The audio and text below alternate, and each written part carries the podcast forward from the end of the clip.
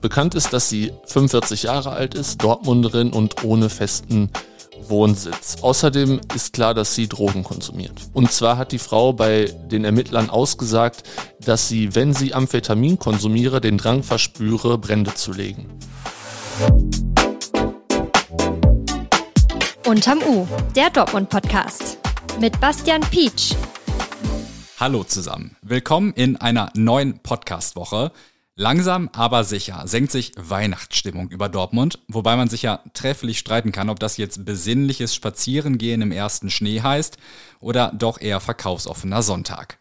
Jedenfalls hoffe ich, ihr macht das Beste aus den letzten Wochen des Jahres.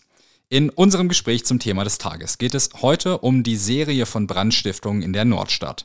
Die Polizei hat nämlich eine Frau festgenommen, die im Zusammenhang mit über einem Dutzend Wohnungsbrände stehen könnte.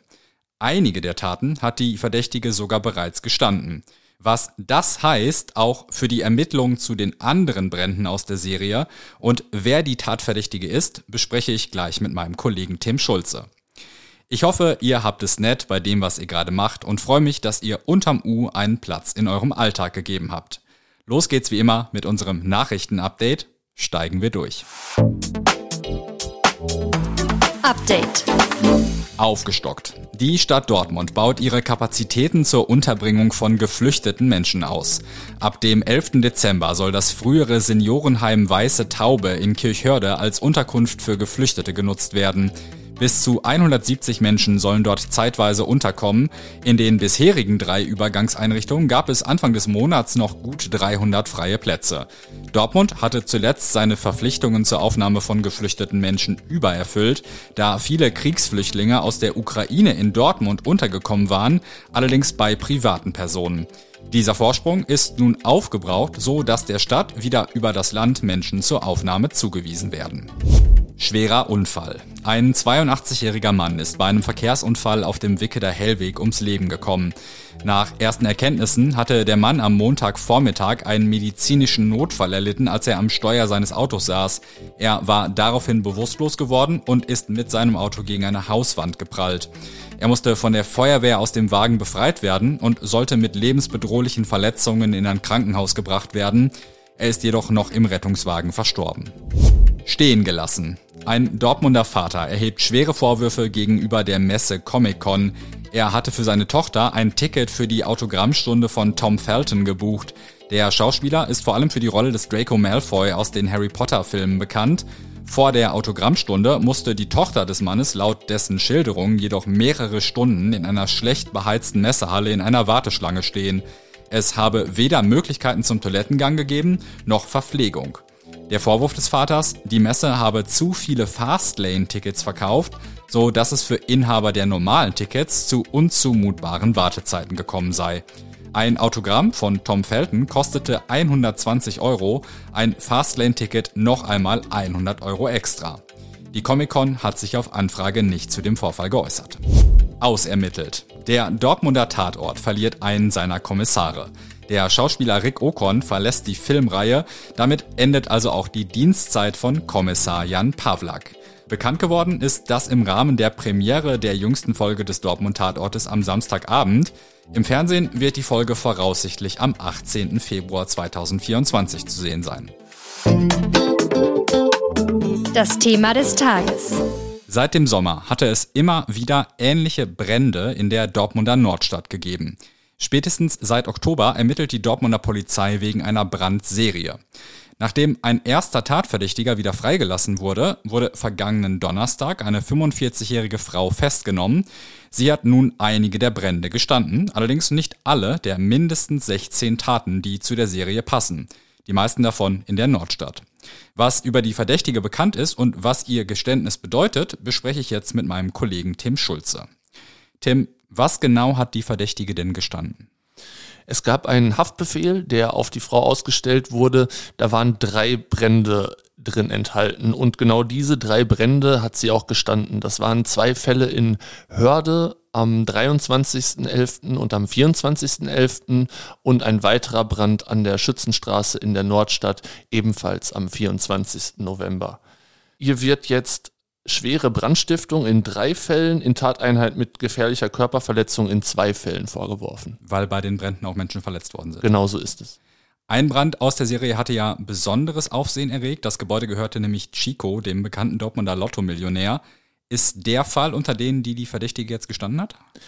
Ja, genau. Das ist der Brand von der Schützenstraße, von dem ich gerade gesprochen habe. Da waren zwei zusammenhängende Mehrfamilienhäuser betroffen, die beide Chico gehören. Der Brand war aber nur in einem Haus gelegt worden. Das Feuer hatte allerdings auch auf Teile des Daches äh, der anderen Adresse übergegriffen. Chico mutmaßte damals im Gespräch mit mir, dass er möglicherweise gezielt Opfer des Brandanschlags gewesen sein könnte oder eben das Haus. Dem war jetzt aber wohl nicht so. Was ich auffällig finde, von den Taten, die die Frau jetzt gestanden hat, ist ja nur einer in der Nordstadt, wo sonst die Schwerpunkte der Taten waren. Was ist denn über diese Frau bekannt? Also hat die irgendwie eine besondere Beziehung zum Dortmunder Süden oder zur Nordstadt oder? Da ist nicht so viel bekannt. Bekannt ist, dass sie 45 Jahre alt ist, Dortmunderin und ohne festen Wohnsitz. Außerdem ist klar, dass sie Drogen konsumiert. Und besteht da ein Zusammenhang zwischen dem Drogenkonsum und den Taten? Tatsächlich ein direkter Zusammenhang wie die Staatsanwaltschaft mir gesagt hat. Und zwar hat die Frau bei den Ermittlern ausgesagt, dass sie, wenn sie Amphetamin konsumiere, den Drang verspüre, Brände zu legen. Hat die Staatsanwaltschaft das irgendwie eingeordnet? Also ist das dann eine Sache, die schon unter Schuldunfähigkeit oder sowas zum Beispiel fällt? Soweit sind wir jetzt noch nicht. Sowas wie Schuldunfähigkeit wird ja erst ähm, dann bestimmt, wenn es um Gerichtsverfahren geht. Im Moment ist es so, dass der Staatsanwalt zu mir sagte, die Sache sei relativ einfach, denn die Frau habe eben ausgesagt, dass sie der Amphetaminkonsum zu diesen Bränden verleite. Weißt du denn, wie man die Frau gefunden hat? Ihr Handy hat sie überführt. Und zwar war es so, dass die Ermittler Funkzellendaten ausgewertet haben und das Handy dieser Verdächtigen war eingewählt in Sendemasten, die zu den jeweiligen Tatorten und Zeitpunkten der Brände in der Nordstadt und äh, in Hörde passen. Und ermittelt man jetzt auch weiter in diese Richtung, um einen Zusammenhang mit den anderen Taten möglicherweise auch zu finden? Natürlich, das wird jetzt so weitergemacht und da werden jetzt auch die Handydaten der Frau natürlich zu Rate gezogen und die werden jetzt abgeglichen mit den Daten aus Sendemasten, die in der Nähe von anderen Tatorten liegen. Die ganze Brandserie zieht sich ja jetzt schon eine ganze Weile hin. Kannst du vielleicht nochmal zusammenfassen, was überhaupt insgesamt passiert ist? Also es fing eigentlich alles im Sommer an. Damals gab es einen schweren Brand in der Schillerstraße in der Nordstadt. Ähm, da war auch eine Dachgeschosswohnung betroffen. Da mussten auch Menschen ähm, gerettet werden, wurden ins Krankenhaus gebracht. Das war sozusagen der Startpunkt, den man jetzt zu dieser Serie sehen könnte. Danach ging es weiter an der Schillerstraße, allerdings erst wieder im September. Also da war eine kleine Pause dazwischen und dann war wieder eine Pause von einem Monat und so richtig los ging es eigentlich erst im Oktober. Ende Oktober, da gab es ähm, in äh, 14 Stunden drei Brände bezogen auf den 29. und den 30. Oktober. Das war sehr aufsehenerregend, alles in der Nordstadt natürlich. Die Mehrzahl äh, war jetzt im Bereich Ende Oktober, Ende November. Ähm, es war alles in der Nordstadt bis auf die Brendenhörde. Und warum ordnet man diese Brände sozusagen einer Serie zu? Also was sind die Gemeinsamkeiten? Ja, Im Grunde war es so, dass in allen Fällen das Vorgehen ungefähr gleich war und auch das, das Bild des Feuers ungefähr gleich war. Also die Brände sind entweder im Treppenhaus, im Dach oder im Keller ausgebrochen, nie in den Wohnungen selbst. Oftmals waren es auch gleich zwei Brandherde in einem Haus. Und um das nochmal klar zu sagen, die Verdächtige hat drei Taten gestanden, was ein eher kleiner Teil dieser ganzen Brandserie ist und die Ermittlungsbehörden gehen aber davon aus, dass sie möglicherweise auch für die anderen Taten verantwortlich sein könnte. Ist das so richtig?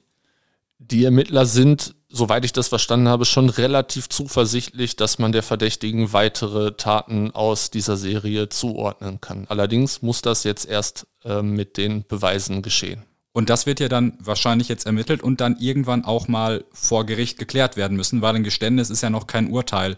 Was bedeutet denn dieses Geständnis der Frau für das weitere Verfahren jetzt? Das kann man jetzt unmöglich vorhersagen. Also im Prinzip ist es auch so, dass die Frau derzeit im Gefängnis ist, und zwar nicht wegen dieser Sache, sondern wegen einer anderen Sache. Denn sie hat eine Geldstrafe nicht bezahlt und ähm, sitzt deswegen jetzt eine Ersatzfreiheitsstrafe ab. Erst wenn diese Ersatzfreiheitsstrafe abgesessen ist, die sie bekommen hat, weil sie eben diese Geldstrafe immer noch nicht bezahlen konnte, erst dann ähm, tritt der Haftbefehl, der jetzt erlassen wurde, in Kraft. Und dann sitzt sie erstmal in U-Haft wegen dieser schweren Vorwürfe der Brandstiftung. Gibt es denn schon Informationen, wann ein Prozess über diesen Fall anfangen könnte? Nee, kann es auch noch nicht geben, weil ja noch nicht klar ist, äh, ob man dieser Frau noch weitere dieser Taten zuschreiben kann. Tim, vielen Dank für das Gespräch. Ich habe in den Shownotes nochmal Artikel mit weiteren Hintergründen zu dieser doch recht langen Brandserie zusammengestellt. Und auch wenn es da neue Entwicklungen gibt, halten wir euch natürlich auf dem Laufenden.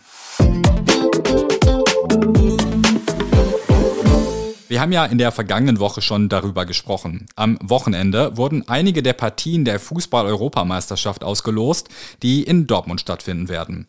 Damit sind jetzt auch einige der Länder klar, deren Mannschaften und Fans bei uns zu Gast sein werden. Gleich zweimal wird die Nationalmannschaft der Türkei im Signal Iduna Park spielen. Einmal gegen das Team aus Portugal und einmal gegen einen noch unklaren Gegner. Auch Vize-Weltmeister Frankreich und EM-Titelverteidiger Italien kommen für Partien nach Dortmund. Italien tritt dabei gegen die Mannschaft aus Albanien an, Frankreich gegen einen ebenfalls noch zu bestimmenden Gegner. Auch eine Chance, dass die deutsche Nationalmannschaft eine Partie in Dortmund austragen wird, besteht.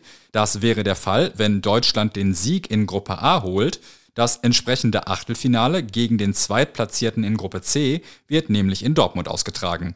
Auch eine Halbfinalpartie wird in Dortmund gespielt. Wer es bis dorthin schafft, ist aber natürlich noch nicht klar. Wenn euch mehr Details dazu interessieren, kann ich euch nur unsere Sendung mit Oliver Vollmerich und Marie Ahlers ans Herz legen, die am Samstagabend die Ergebnisse der Auslosung eingeordnet haben. Die Sendung findet ihr unter rn.de, einen Link habe ich euch aber auch in die Shownotes gepackt. Außerdem habe ich noch einen Hinweis auf eine neue Abo-Aktion für euch. Wenn ihr euch aktuell für ein RN Plus Probeabo entscheidet, könnt ihr nicht nur für drei Euro drei Monate lang alle Inhalte auf rn.de lesen. Mit unserer Weihnachtsaktion habt ihr außerdem die Chance, einen Kreuzfahrtgutschein für zwei Personen zu gewinnen. Alle Infos gibt's unter rn.de slash Weihnachtschance und auch dazu findet ihr einen Link in den Show Notes. Und damit sind wir am Ende der heutigen Folge angekommen. Wir hören uns morgen wieder. Bis dahin und lasst es euch gut gehen.